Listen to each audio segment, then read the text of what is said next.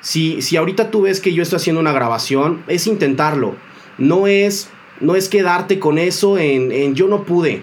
Tú inténtalo, si lo logras, públicalo, te va a hacer sentir muy bien estar escuchando tu voz.